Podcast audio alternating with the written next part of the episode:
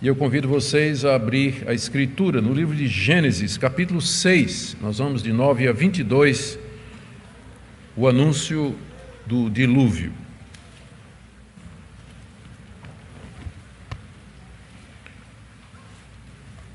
Para aquelas pessoas que estão chegando agora, pegando a série de Gênesis no bonde já andando, como a gente diz, não é? Todas as pregações estão disponíveis no site da nossa igreja, no canal do YouTube, a série de Gênesis. Você pode seguir desde o início. Essa já é a 13 terceira pregação.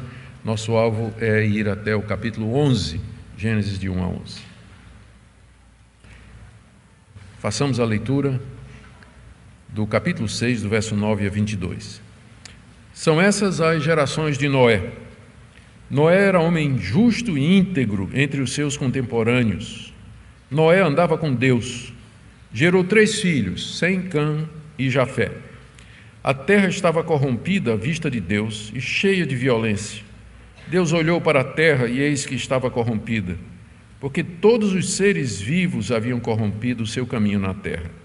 Então Deus disse a Noé: Resolvi acabar com todos os seres humanos porque a terra está cheia de violência por causa deles. Eis que os destruirei juntamente com a terra. Faça uma arca de tábuas de cipreste. Nela você fará compartimentos e a revestirá com betume por dentro e por fora. Deste modo você a fará. Seu comprimento será de 130 metros, a largura de 22 e a altura de 13. Faça uma cobertura, deixando entre ela e a arca uma abertura de meio metro Coloque uma porta lateral e faça três andares, um embaixo, um segundo e um terceiro. Porque vou trazer um dilúvio de águas sobre a terra para destruir todo ser em que há fôlego de vida debaixo dos céus. Tudo o que há na terra será destruído, mas com você estabelecerei a minha aliança, e você entrará na arca, você e os seus filhos, a sua mulher e as mulheres dos seus filhos. De todos os seres vivos, você fará entrar na arca dois de cada espécie, macho e fêmea, para conservá-los vivos com você. Das aves, segundo as suas espécies, do gado, segundo as suas espécies, de todo animal que rasteja sobre a terra, segundo as suas espécies, dois de cada espécie, de espécie virão a você, para que sejam conservados vivos. Leve com você todo tipo de comida e armazene-a com você isso será para alimento a você e a eles. Foi o que Noé fez, conforme tudo que Deus lhe havia ordenado, assim ele fez. Até aqui a leitura da palavra de Deus. Oremos mais uma vez. Senhor, nós pedimos a iluminação do Teu Espírito Santo para a compreensão dessa passagem da Escritura Sagrada, onde, onde ouvimos o prenúncio da terrível catástrofe que haveria de se abater sobre o mundo antigo. Nós pedimos que o Senhor nos ajude a entender o significado dessa mensagem para os nossos dias hoje. Em nome do Senhor Jesus. Amém. Queridos, nós chegamos agora na nossa sequência de exposições, na famosa narrativa do dilúvio e da arca de Noé. Essa não era a única narrativa da catástrofe que varreu o mundo de então. Existiam várias histórias antigas em diferentes civilizações pelo mundo afora de um grande dilúvio que tinha vindo sobre a humanidade e que somente um homem e sua família tinham escapado num barco. Havia muito, há muitas histórias em civilizações de, de todos os continentes. Mas a, a mais conhecida e a mais parecida com o relato de Gênesis aqui é a epopeia de Gilgamesh, que tem origem na Babilônia no ano 1600 a.C., mais ou menos, perto da época em que Gênesis foi escrito. Ali, nesse relato, lemos que os deuses se reuniram num concílio e eles resolveram destruir a humanidade através de um dilúvio por dois motivos. Primeiro, eles queriam evitar que a humanidade se espalhasse muito na terra. E segundo, eles faziam muita zoada. Então, eles queriam acabar com. Né, incomodava os deuses, os homens eram muito barulhentos. E além do mais, eram muitos. Então, eles resolveram mandar um dilúvio para acabar com a humanidade. Os deuses concordaram, menos um, que aí secretamente avisou o seu adorador, chamado Utnapishtim ou atrases de que viria o dilúvio e que ele se preparasse. E então Utnapishtim, ele constrói um barco que na verdade era uma grande caixa quadrada e se salva nele com sua família, levando alguns animais. Quando a inundação cessa, Utnapishtim sai e oferece sacrifício aos seus deuses, que ficam muito alegres e prometem dar a vida eterna para ele, mas ficam surpresos em descobrir que uma pessoa tinha, tinha salvado, né? porque eles não sabiam que tinha um Deus lá que resolveu quebrar o sigilo do concílio e avisou o seu adorador.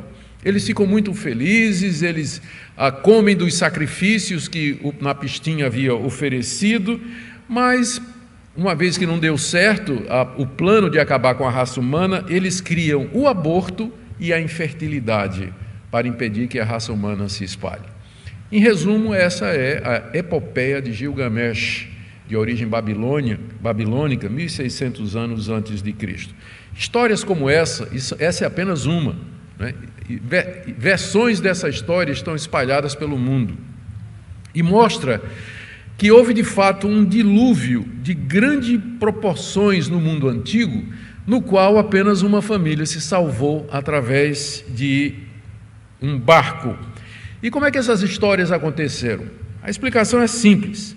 Os descendentes de Noé contaram a história do que eles tinham passado para os seus filhos, que contaram para os seus filhos, que contaram para os seus filhos, que se espalharam por toda a face da terra e amoldaram a história, editaram a história de acordo com os novos deuses que eles criavam e as culturas diferentes que eles inauguraram. Isso em lugares diferentes da terra. Mas a versão correta do que tinha acontecido foi preservada pela linhagem de Sem, que era o filho mais velho de Noé, cuja descendência era a linhagem da esperança que tem origem lá em Adão, no proto-evangelho de Gênesis 3,15, como nós vimos. Deus preservou, através dos semitas, que vão dar origem ao povo de Israel, Deus preservou entre os semitas a verdade dos fatos e resgatou e resguardou a transmissão deles até a chegada de Moisés, que aí cometeu a escrita. Trouxe a escrita, registrou o fato e chega até nós, como esse capítulo que nós acabamos de ler. Vamos então para o relato de Moisés sobre o que de fato aconteceu. Lembrem que ao escrever isso, ao dizer estas coisas, Moisés está falando para um povo que sabia de todas essas histórias. Como eu disse, a história do dilúvio e da salvação de uma pessoa era popular no Antigo Oriente, em todo o mundo, na verdade. Então, Moisés aqui, ele traz a versão dos fatos para os israelitas, porque há vários pontos importantes de contraste entre o relato de Gênesis e todos esses outros relatos que nós encontramos aí. Então, Moisés começa apresentando Noé, capítulo 6, de 9 a 10. Estas são as gerações de Noé. Noé era homem justo e íntegro entre os seus contemporâneos. Noé andava com Deus, gerou três filhos, Sem, Cão e Jafé. Aqui nós temos a terceira genealogia, ou gerações, que aparece no livro de Gênesis, verso 9. Estas são as gerações de Noé. Já vimos duas gerações anteriores, da terra e dos céus, de Adão, e agora chegamos na geração de Noé que vai daqui até o capítulo 10, verso 20, quando começa as gerações dos seus filhos, Sem, Cão e Jafé. Nós chegaremos lá. Moisés introduz Noé da seguinte maneira: primeiro, ele era justo, íntegro entre seus contemporâneos, de acordo com o verso 9. Quer dizer que Noé era uma pessoa direita, que sempre obedecia a Deus, era inculpável e era sincero no seu desejo de, aguardar, de agradar a Deus. Na versão grega da Bíblia hebraica chamada Septuaginta, Moisés, perdão, Noé é descrito aqui como sendo perfeito. Mas a perfeição aqui não significa isenção de pecado, porque Noé tinha natureza adâmica, ele era pecador, como Adão e todos os que vieram antes dele, mas que ele tinha o desejo sincero de agradar a Deus e que ele vivia nos caminhos de Deus o quanto era possível. Aqui Moisés diz que Noé, veja aí ainda no, no verso 9, final do verso 9, que Noé andava com Deus, que é aquela mesma expressão que Moisés usou para se referir a Enoque. Enoque, um antepassado de Noé, andou com Deus e Deus o levou para si. Tal o apreço e o amor que Deus tinha por Enoque. A mesma expressão é usada aqui. Noé andava com Deus, o que significa que ele caminhava em comunhão constante com Deus em meio de uma geração que não queria saber de Deus. E que, como tal, Noé devia guardar aquele dia que Deus tinha mandado. Seis dias vocês trabalham, mas vocês devem descansar no, no sétimo dia, que é um mandato que vem lá da criação, está lá no jardim. Noé deveria, devia guardar aquele dia. Ele devia oferecer sacrifícios como a linhagem dos setitas havia aprendido no episódio de Caim, de Abel, que a maneira certa de adorar a Deus é através de sacrifícios de animais. Então ele deveria estar oferecendo esses sacrifícios a Deus e ele pregava ao povo da sua época que se arrependesse dos seus pecados, porque Deus era justo e que Deus não ia deixar passar em vão ou em branco todas aquelas iniquidades cometidas. Tem dois livros apócrifos escritos pelos judeus poucos séculos antes de Cristo chamados Jubileus e primeiro livro de Enoque. E lá eles dizem que Noé era um sacerdote que oferecia sacrifícios diários pela terra corrompida e que mantinha a pureza do culto a Deus, conforme transmitido pelos setitas, aquela geração que nós vimos na última mensagem. E era o único que fazia isso. De toda a humanidade, a única pessoa que ainda preservava o culto a Deus que preservava as tradições recebidas de Adão até então e que adorava a Deus como Deus devia ser adorado, que ainda cria em Deus, era Noé. Todos os demais setitas da linhagem de Sete já haviam morrido. Matusalém, que foi o que viveu mais, deve ter morrido no ano da, no ano da, do dilúvio durante aquele período dos 120 anos, e os demais descendentes de Sete se misturaram com a raça de Caim, como nós vimos na mensagem anterior, na passagem anterior, os filhos de Deus se misturando com os filhos de homens, dando então origem a todo tipo de confusão. Algumas tradições judaicas e cristãs bem antigas dizem que Noé era hostilizado pelos contemporâneos, que rejeitavam a mensagem dele, que zombavam dele e o consideravam como louco por estar construindo um barco de madeira em uma região árida. Até Lutero, tentando preencher aqui os, os vácuos né, do relato, que é muito breve aqui, Moisés é muito conciso, Lutero diz que alguns milagres devem ter acontecido para evitar que a multidão cercasse e matasse Noé. Enfim, o quadro geral, juntando aí a tradição, juntando o que é inspirado ou não, especialmente o que é inspirado, o quadro geral era esse: que a humanidade havia se deteriorado a um ponto tal que apenas um homem havia entre eles que tinha um verdadeiro conhecimento de Deus e que adorava a Deus como deveria ser, e essa pessoa era a pessoa de Noé. Está dito aqui que ele gerou três filhos, Sem, Cã e Jafé. A história deles vai ser contada a partir do capítulo 10. Muito bem, depois de introduzir a figura de Noé e já dando uma justificativa por que é que ele vai ser salvo do dilúvio, porque o contraste é óbvio né, entre quem era Noé e a humanidade na sua época. Moisés, depois de apresentar Noé, reforça o estado da humanidade nos versos 11 e 12. A terra estava corrompida à vista de Deus, cheia de violência. Deus olhou para a terra e eis que estava corrompida, porque todos os seres vivos haviam corrompido o seu caminho na terra. Moisés já tinha registrado nos versos anteriores, na passagem anterior, esse estado crítico, moral e espiritual a que a humanidade havia chegado. A linhagem de Sete, que era a linhagem santa, a linha da esperança, os filhos de Deus, havia se misturado com a linhagem de Caim através do casamento. Os filhos dos homens acharam bonitas as filhas, perdão, as filhas de Deus, acharam bonitas as filhas dos homens, se casaram e misturaram as duas linhagens. Deus então dá um ultimato à raça humana. Nós vimos isso no capítulo 6, verso 3, dizendo: Olha, vocês vão viver 120 anos e depois eu vou trazer um juízo. Vocês só têm 120 anos, como uma espécie de uma oportunidade para que eles se arrependessem. Mas a coisa foi de mal a pior. Moisés diz que é nesse período que apareceram gigantes, capítulo 6, verso 4, reis poderosos e cruéis que espalhavam a violência por toda a terra, fazendo devastações, guerras e opressões. O verso 5 do capítulo 6 diz que a maldade das pessoas era abrangente e constante, as pessoas só pensavam em fazer o mal o tempo todo.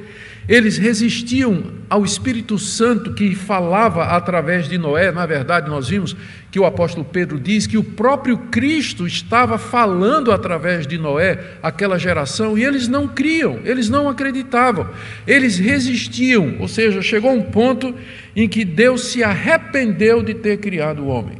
Foi o que nós vimos. E sentiu uma profunda indignação no seu coração, tal a depravação da raça humana.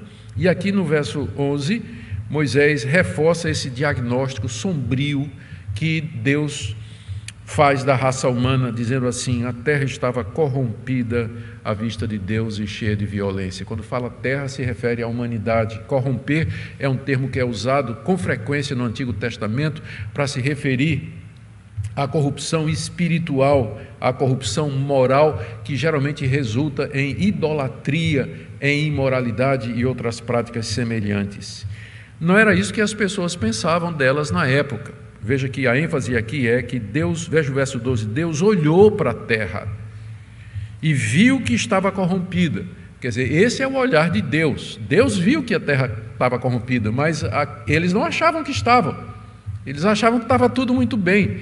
E eles prosseguiam fazendo as suas coisas, casando, se dando em casamento, comendo, bebendo, ah, desenvolvendo a cultura, desenvolvendo a sociedade, tendo seus próprios deuses. Eles achavam que estava tudo muito bom, mas o que importa é a avaliação que Deus faz, não é o que você pensa de você. Não é o que a cultura pensa dela, mas a avaliação que Deus faz dela. E o verso 12 diz que Deus viu Deus olhou, Deus percebeu, Deus avaliou, e ah, o quadro diagnóstico de Deus é esse aqui: que a terra havia se corrompido diante dele. O mundo estava cheio de pecado, pois as pessoas só faziam o que era mal diante de Deus. Todos, olha, olha, olha o reforço, olha como é forte isso no verso 12. Todos os seres vivos haviam corrompido o seu caminho na terra. Por todos os seres vivos aqui, ah, significa, não os animais, é claro que não são criaturas morais, mas os seres humanos, como fica evidente logo em seguida, não é? Quando Deus diz no verso 13: Vou acabar com os seres humanos. Então, quem corrompeu o caminho foram os seres foram os seres humanos. Não é? Eles haviam se afastado do caminho de Deus. E isso havia deixado Deus profundamente indignado. Deus estava irado pelo que tinha acontecido. Curiosamente, na versão babilônica do dilúvio, que eu narrei para vocês no começo, os deuses resolveram castigar a humanidade porque faziam barulho e porque eram muitos. Enquanto que no relato bíblico, o que incomoda a Deus não é o barulho, não é que nós sejamos barulhentos, que a gente gosta até de funk paulista, que é uma desgraça. Né? Isso não incomoda Deus. Mas o incomoda Deus é o pecado, é a desobediência, é a falta de moralidade, é a falta de andar no, nos seus caminhos e de obedecer a sua lei. É isso que incomoda Deus. E essa é a causa do dilúvio. E não porque a humanidade se tornou um incômodo para os deuses. Né? Veja a diferença entre a verdade preservada e as lendas criadas pelos povos que viraram as costas para Deus e criaram deuses segundo a sua imagem e que não se incomodam com o pecado do homem. Na versão deles, é, é o barulho que incomoda os deuses. Mas na versão, versão do Deus verdadeiro e correto, o que incomoda Deus, o que incomoda Deus é a nossa desobediência é a corrupção dos nossos caminhos, é a maldade dos nossos atos. Porém, a atitude de Deus para com Noé era outra. Deus estava indignado, Deus estava resolvido a destruir a raça humana, e ele estava arrependido e triste, mas ele via Noé com outros olhos, com regozijo e alegria, porque Noé não era como os outros e Deus aprovava aquilo que Noé fazia. Então ele resolve poupar Noé do extermínio que haveria de vir e o avisa do juízo que se aproxima, que é o ponto do verso 13, o verso seguinte, que diz assim: Então Deus disse a Noé, em contraste com as lendas daquela época, que os deuses se reuniram secretamente para decretar a destruição da raça humana, Deus aqui chama Noé e avisa e diz o que é que ele vai fazer. E Noé, exatamente porque era o único que temia Deus naquela época. A decisão de Deus está aí no verso 13: Eu resolvi acabar com todos os seres humanos. Deus aqui fala como Criador santo e justo, que está indignado com o ser que ele fez à sua imagem ele fala como aquele que tem o poder de vida e o poder de morte sobre todos os seres, porque alguém poderia questionar quem Deus pensa que é para destruir a raça humana. Resposta: aquele que tem o poder de dar a vida, ele também tem o poder de tirar a vida. O Deus que soprou o fôlego de vida no ser humano também pode retirá-lo. Deus tem todo o poder sobre nós de dar a vida e tirar a vida quando Ele deseja. É nessa condição que Ele está dizendo aqui a Noé: Eu vou exterminar a raça humana, eu tenho o direito de fazer isso, porque eu sou o autor da vida, eu sou o Criador, eu sou santo e justo. Deus é o legislador e juiz. Ele submeteu a raça humana a um pacto, a um acordo, onde o homem estava obrigado a obedecer a Deus para ter a vida eterna, caso contrário, ele seria aniquilado. Isso foi dito desde, desde o jardim, e aqui agora Deus chegou com a fatura. Aqui são os termos do pacto que Deus tinha feito já lá no jardim. Eu vou destruir a raça humana, porque eles são incorrigíveis. A causa está aí no verso 3. Eles encheram a terra de violência, quer dizer, de maldade. Aqui tem um jogo de palavras no hebraico que não aparece na língua, eh, no nosso português. Literalmente está dizendo aqui, no verso 12: Eles arruinaram a terra e eu vou arruiná-los. Há um jogo de palavra, né? Deus está dizendo que Deus castiga na mesma proporção, que Deus é justo. O castigo é proporcional ao crime cometido. Eles arruinaram a terra, então eu vou arruiná-los. É a mesma palavra no hebraico que foi traduzido como eles corromperam seu caminho, então eu vou destruí-los. Corromper e destruir é a mesma palavra no, na língua hebraica.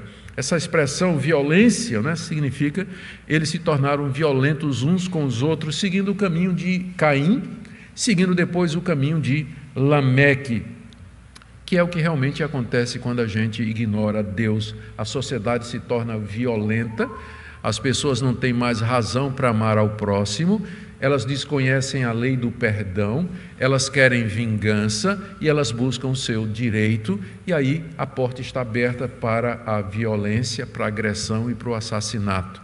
Mas onde impera o conhecimento de Deus, então há paz e tranquilidade. A santa semente havia se corrompido, portanto, Deus vai destruir toda a terra. Então, Deus instrui Noé de que maneira ele se salvaria da destruição que haveria de vir. Está aí no capítulo 6, do verso 14 até o verso 21. Até agora, Deus não tinha dito como ele deveria destruir, ou como ele iria destruir o homem sobre a terra. Ele apenas disse: Eu vou acabar com os seres humanos, vou extinguir, exterminar toda a raça humana, mas ele não tinha dito como. Mas na hora que ele manda Noé preparar uma arca, fica evidente qual era a intenção de Deus. Ele ia fazer isso através de uma enchente de grandes proporções. Uma enchente de grandes proporções, algo nunca visto antes, algo sem precedentes, algo inusitado que não tinha acontecido nessas dez gerações de Adão até aqui. Como deveria ser a arca, está aí do verso 14 ao verso 16. Verso 14 diz assim: Faça uma arca de tábuas de cipreste. A palavra arca, que aparece aqui no hebraico, ela só vai aparecer outra vez no livro de Êxodo, quando diz que a mãe de Moisés, para salvá-lo da fúria do Faraó, o colocou numa arca, um cesto então Noé, Moisés sabia muito bem do que é que ele estava falando. Eu fico até imaginando, na hora que Moisés está escrevendo essa história, né, da experiência dele, que ele também foi salvo numa arca. É a mesma palavra no hebraico, só aparece aqui nesses dois textos. É? Então, é, Moisés está revivendo, está tendo um déjà vu, né? ele está revivendo a situação dele quando ele conta essa história antiga, não é? que veio bem antes dele, que Deus manda que Noé faça uma arca. Essa arca, ela, nós vamos ver pelas dimensões, ela tem o formato de uma caixa bem alongada. E ela seria feita de tábuas de cipreste. Os estudiosos têm, não têm muita certeza que tipo de madeira é essa, mas provavelmente é uma madeira resistente, resinosa, que é muito abundante nas montanhas da Armênia, atualmente próxima da Turquia e do Irã, que foi ali a região onde esse episódio é, se passa.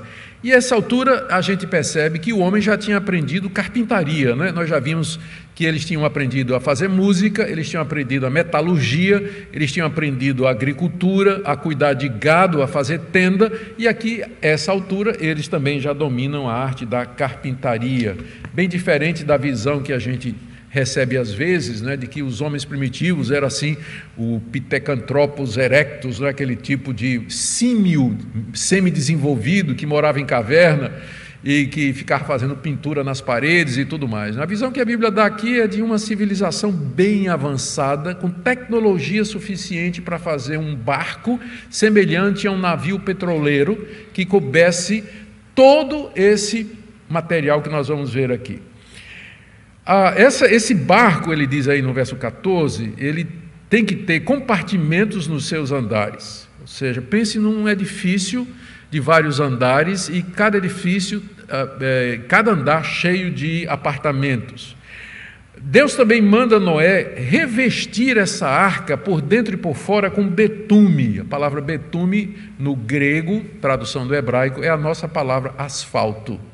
É a palavra asfalto que nós temos em português. Então, o betume é uma espécie de piche, né, que esquentado, ele era jogado nas brechas e, uma vez que ele endurecia, ele impermeabilizava por dentro e por fora. E adivinhe, o mesmo processo que a mãe de Moisés fez com a arquinha, onde Moisés foi salvo. Ela betumou por dentro e calafetou o cestinho por dentro e por fora e colocou Moisés lá, lá no rio Nilo. O alvo desse barco não era navegar, mas era flutuar. Tanto é que ele não tem nem leme e ele não tem vela, porque ele iria simplesmente flutuar. Esse era o objetivo. Deus era o capitão. Né? Moisés ah, diz aqui que não tinha nenhuma dessas coisas. Né? As dimensões da arca estão aí no verso 15. E é interessante, você vai fazer desse modo: comprimento de 130, largura 22, altura 13, para a gente entender mais ou menos. Ela seria mais comprida do que o campo de futebol americano e duas vezes mais alta do que uma casa de dois andares. Daria para botar 10 carretas, sabe aquelas carretas enormes que a gente encontra na estrada? Se você botar 10, uma atrás da outra, esse mais ou menos é o comprimento da arca dez carretas daquela enormes, então caberiam no comprimento da arca. As dimensões dela são parecidas com um navio petroleiro, comprido, não é? mas largo o suficiente para flutuar. Bem diferente da versão de Gilgamesh, que era uma caixa. Na primeira aguinha que desce, aquela caixa ia afundar. Não é? Você vê que é bem mais realista o relato de Gênesis, pensando em termos das leis naturais.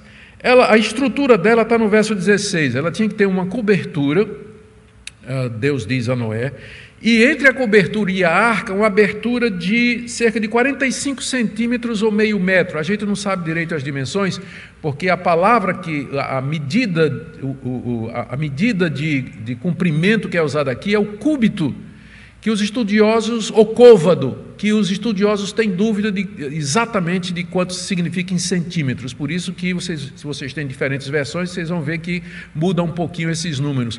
Mas em linhas gerais, ela teria, é, é, é, é teria uma cobertura aberta para respiração, com a abertura seria cerca de 45 centímetros entre a cobertura e os lados da arca. Teria três andares Estamos aí no verso 16. E uma única porta. Só tem uma porta de acesso. E embora haja muitas questões sem resposta a respeito da arca e da sua carga, ela é muito mais plausível do que a caixa quadrada de Utnapishtim.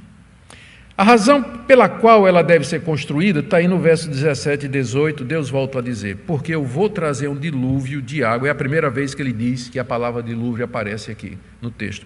Porque eu vou trazer um dilúvio de águas sobre a terra para destruir todo ser em que há fôlego de vida debaixo dos céus. Tudo que há na terra será destruído. A ênfase no hebraico aqui, no verso 17, é importante. Ele diz assim: Porque eu eu mesmo vou trazer o dilúvio. É uma ênfase que se perdeu aqui na tradução e que é muito importante. Para deixar claro, o dilúvio que vai acontecer não vai ser um, uma catástrofe natural. De repente, ó, gente, vai chover amanhã. Não, é? não, era algo que seria trazido por Deus. Eu, eu vou fazer isso e contrasta Deus com os deuses da Babilônia, que ficaram surpresos e perderam o controle do, da enchente que eles quiseram trazer, que eles conjuraram para vir sobre o mundo. Eles ficaram assustados com o, a força das águas lá e perderam o controle. Aqui Deus está perfeitamente no controle, sou eu, eu mesmo que vou fazer isso. Não vai ser uma catástrofe natural, não serão as forças da natureza, mas é algo sobrenatural, um juízo que eu vou trazer sobre a humanidade.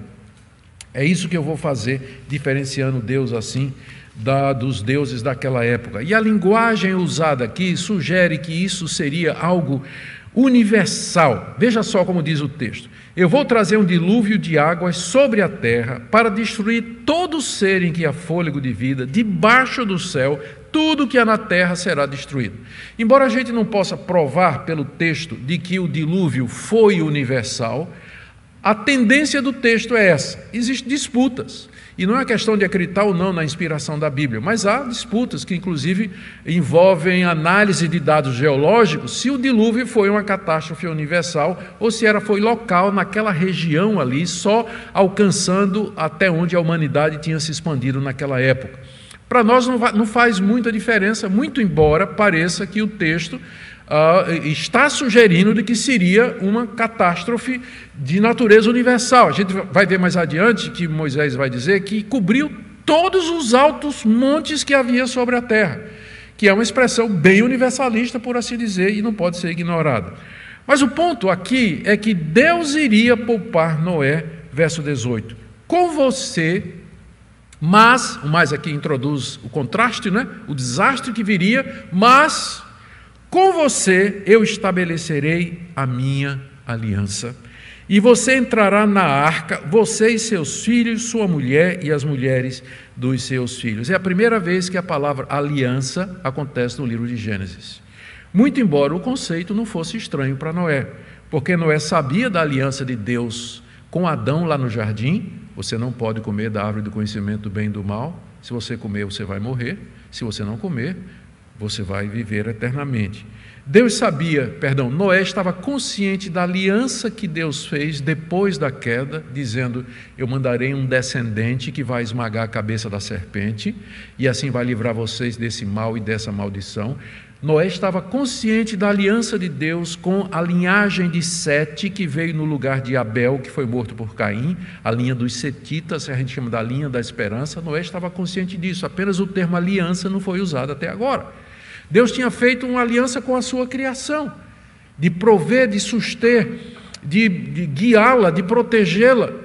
Disse que eles deveriam, os seres vivos deveriam se multiplicar sobre a terra.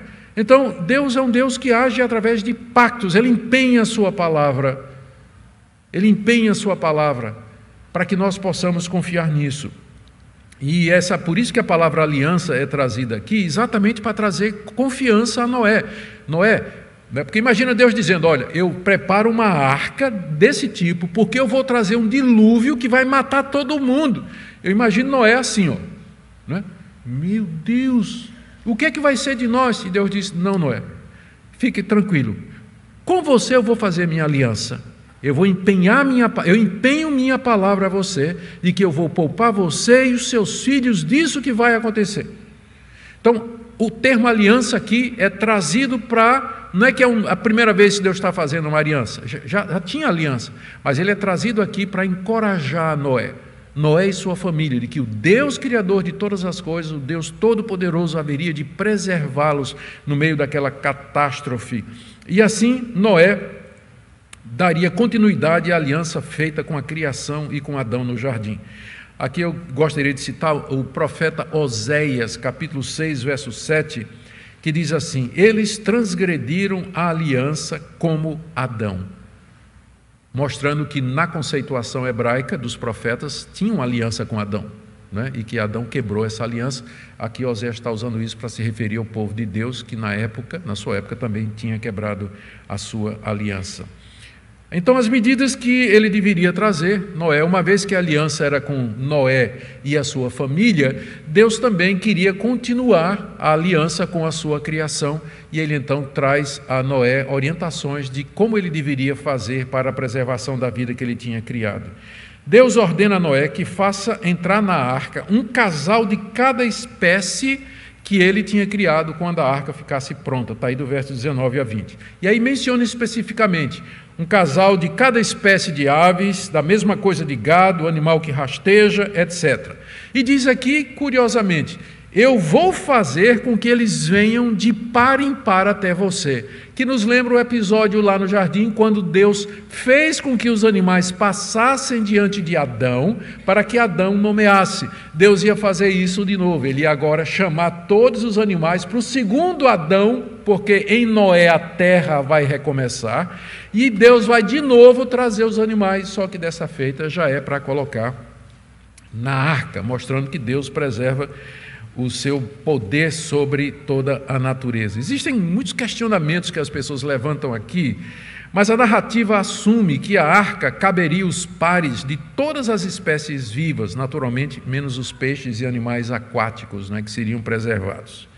O texto termina com a declaração no verso 22 de que Noé obedeceu a Deus. O texto diz assim: Foi o que Noé fez nós acabamos de ver todas as instruções que Deus deu para Noé, não é? E Noé fez conforme tudo que Deus lhe havia ordenado, assim ele fez. Duas vezes está dito no versículo de que Noé fez exatamente como Deus havia ordenado. Nós vamos ver os desdobramentos dessa obediência na próxima mensagem, no capítulo 7. Mas por enquanto nós vamos ficando aqui fazendo as seguintes observações. Noé obedeceu às ordens de Deus, o que significava que ele instruiu sua família sobre aquilo que Deus tinha dito. Eu imagino ele chamando a família, né, a mulher e os três filhos e as noras, e dizendo: Eu tenho algo muito sério para dizer para vocês. O Deus Criador dos céus e da terra, o Deus que nós adoramos, o único Deus verdadeiro a quem servimos, ele me apareceu e ele me disse que ele vai destruir o mundo. Não, papai, o senhor teve um sonho. Papai, não, não é nada disso. Não. Esse, o Deus verdadeiro me apareceu. E ele mandou que nós fizéssemos isso, isso, isso, isso, isso. Passou tudo para a sua família. Passo seguinte, começa a reunir material para fazer uma arca desse tamanho. Vocês agora sabem por que, é que durou 120 anos, não é? 120 anos. Tinha que reunir madeira, madeira de cipreste, toda a tecnologia necessária, fazer os planos, porque não é assim da cabeça, né? Tinha que sentar e fazer os cálculos. Os engenheiros, eles sabem que não dá para fazer uma obra dessa sem que você tenha uma planta diante de você, você tem uma ideia de como isso aqui vai ser feito, porque isso aqui vai encaixar aqui, que vai encaixar aqui, que depende disso, que depende disso. Então Noé começa os preparativos, deu início à construção da arca e tudo isso durou 120 anos, ao mesmo tempo em que Noé pregava o autor da carta aos Hebreus, ele cita isso aqui. E ele nos dá uma visão neotestamentária de como nós devemos interpretar isso de que Noé obedeceu a Deus. Eu quero ler para vocês Hebreus, capítulo 11, verso 7. Se você quiser abrir sua Bíblia aí.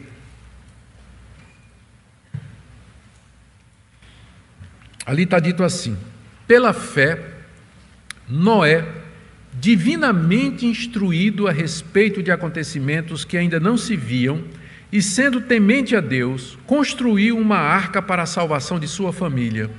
Assim ele condenou o mundo e se tornou herdeiro da justiça que vem da fé. Isso é o autor de Hebreus interpretando esse episódio que nós acabamos de narrar. O que é que a gente aprende aqui? Primeiro, que Noé obedeceu pela fé porque ele creu em acontecimentos que ainda não viam. Noé prepara um barco porque eu vou mandar uma enchente. Enchente? O que é enchente, Senhor? É um dilúvio, Moisés. Mas o que é isso? Um dilúvio? Não... É... Algo sem precedentes. Fé é a certeza de coisas que se esperam, coisas que não aconteceram, coisas que nós aguardamos e que são tão certas para nós como se fosse uma realidade. Noé ouviu os avisos de Deus sobre coisas que não tinham acontecido. A probabilidade de uma enchente e um dilúvio ali era impensável e Noé creu contra todas as evidências. Noé, pela fé, obedeceu a Deus. Segunda coisa, ele fez isso porque era temente a Deus, diz aí Hebreus capítulo 11, verso 7, sendo temente a Deus, ou seja, ele tinha um santo temor por Deus, ao contrário daquele mundo. Terceira coisa que o autor de Hebreus diz é que a obediência de Noé condenou o mundo. Porque tinha pelo menos um que estava certo. Eis aqui um caso em que a maioria está totalmente errada e que a simples maioria é verdadeira. Um com Deus é mais do que todo o mundo sem Deus. É um caso em que a minoria vale mais do que toda a humanidade. Ele era o único certo e a obediência dele condenou o mundo. Condenou o mundo. No dia do juízo, Deus vai poder dizer, eles não vão poder dizer assim, mas a gente não sabia, ah, mas a gente não tinha ideia. Não, tinha um no meio de vocês que durante 120 anos avisou e construiu inclusive uma arca como sinal da confiança do que ia acontecer. A obediência de Noé condenou o mundo daquela época. E a última coisa que diz aqui, que ele se tornou herdeiro da justiça que vem pela fé. Noé foi salvo pela fé, como você e eu somos salvos pela fé. A diferença é que Noé creu que aquela arca era um símbolo da salvação do Messias, era um símbolo da chegada do descendente da mulher que haveria de salvar o povo de Deus. Ele olhava para o futuro, para o descendente da mulher simbolizado ali naquela arca. Nós olhamos para o passado, para o descendente que já veio, Jesus Cristo. É a mesma fé. A de Noé olhava para frente, a nossa olha para trás. Noé contemplava o futuro, nós contemplamos o passado. Nós somos salvos da mesma forma que Noé foi salvo, porque sempre foi pela fé. Ele se tornou herdeiro da justiça que vem da fé. Terminando agora, deixe-me passar para as nossas conclusões e encerraremos.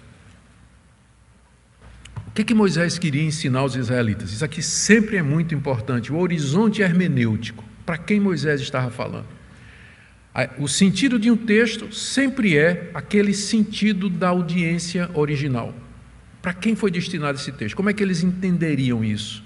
Que, que Moisés queria dizer para aqueles israelitas ali reunidos ah, nas planícies de Moabe, ah, às margens do rio Jordão, próximos a atravessar o rio e entrar em Canaã e tomar aquela terra ah, como posse dada por Deus? Primeiro, que o Deus de Israel era diferente dos deuses egípcios, babilônicos e cananeus que eles iam encontrar. Era, era, é, é um Deus diferente dos deuses das histórias que eles conheciam, como a epopeia de Gilgamesh, por exemplo. Deus estava no controle das forças da natureza e das águas. Deus tinha acabado de abrir o Mar Vermelho. Deus tinha o um controle sobre as águas. Ele tinha um controle, ele, ele podia trazer o dilúvio porque ele tem esse controle. Ele abre o mar vermelho, ele vai abrir o rio Jordão para que eles atravessem. Ele é o Senhor da criação. As águas na cosmologia antiga oriental eram símbolo de caos, de revolta, de oposição aos deuses, mas na perspectiva bíblica, Deus criou as águas e Deus comanda as águas. Ele manda os dilúvios, ele abre o mar, ele abre o rio. Ele é diferente dos deuses pagãos. É o único Deus verdadeiro. É o Deus que salvou graciosamente quem ele quis, da mesma forma que ele tinha salvo Moisés num cestinho, numa arquinha betumada.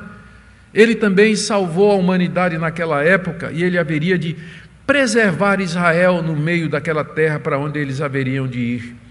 Portanto, nós hoje, nós não adoramos outros deuses. Nós nos seguimos pela palavra de Deus. Eu sei que existem histórias, existem outras religiões, existem outras versões, mas para nós essa é a única versão correta. A Bíblia é a palavra de Deus, ela é a única palavra de Deus. Embora possa haver verdade em outras tradições, você vê que a epopeia de Gilgamesh, Gilgamesh ela é bem próxima aqui, né? tem muitas histórias, muita coisa próxima, mas as diferenças são fundamentais. Então existe traço de verdade nas religiões e nas culturas, mas a verdade pura e verdadeira somente na Escritura Sagrada somente na Escritura Sagrada. Eu espero que você entenda isso. Não faz mal a gente ler, a gente conhecer as outras culturas, entender as outras religiões, aprender da cultura das pessoas que não conhecem a Deus, mas para nós a verdade final está aqui. A verdade final está aqui. Segunda coisa que a gente tem que aprender, que Moisés estava ensinando aos israelitas, que eles eram os herdeiros daquela aliança que Deus tinha feito com Noé e que na verdade vem desde Adão e que mais tarde seria estendida aos patriarcas Abraão, Isaque e Jacó, de onde eles procediam. E Noé era o exemplo da fidelidade pactual, de alguém íntegro, justo, que andava com Deus e que obedeceu a Deus. Da mesma forma, os israelitas deveriam obedecer à aliança de Deus com eles, quando eles entrassem na terra prometida.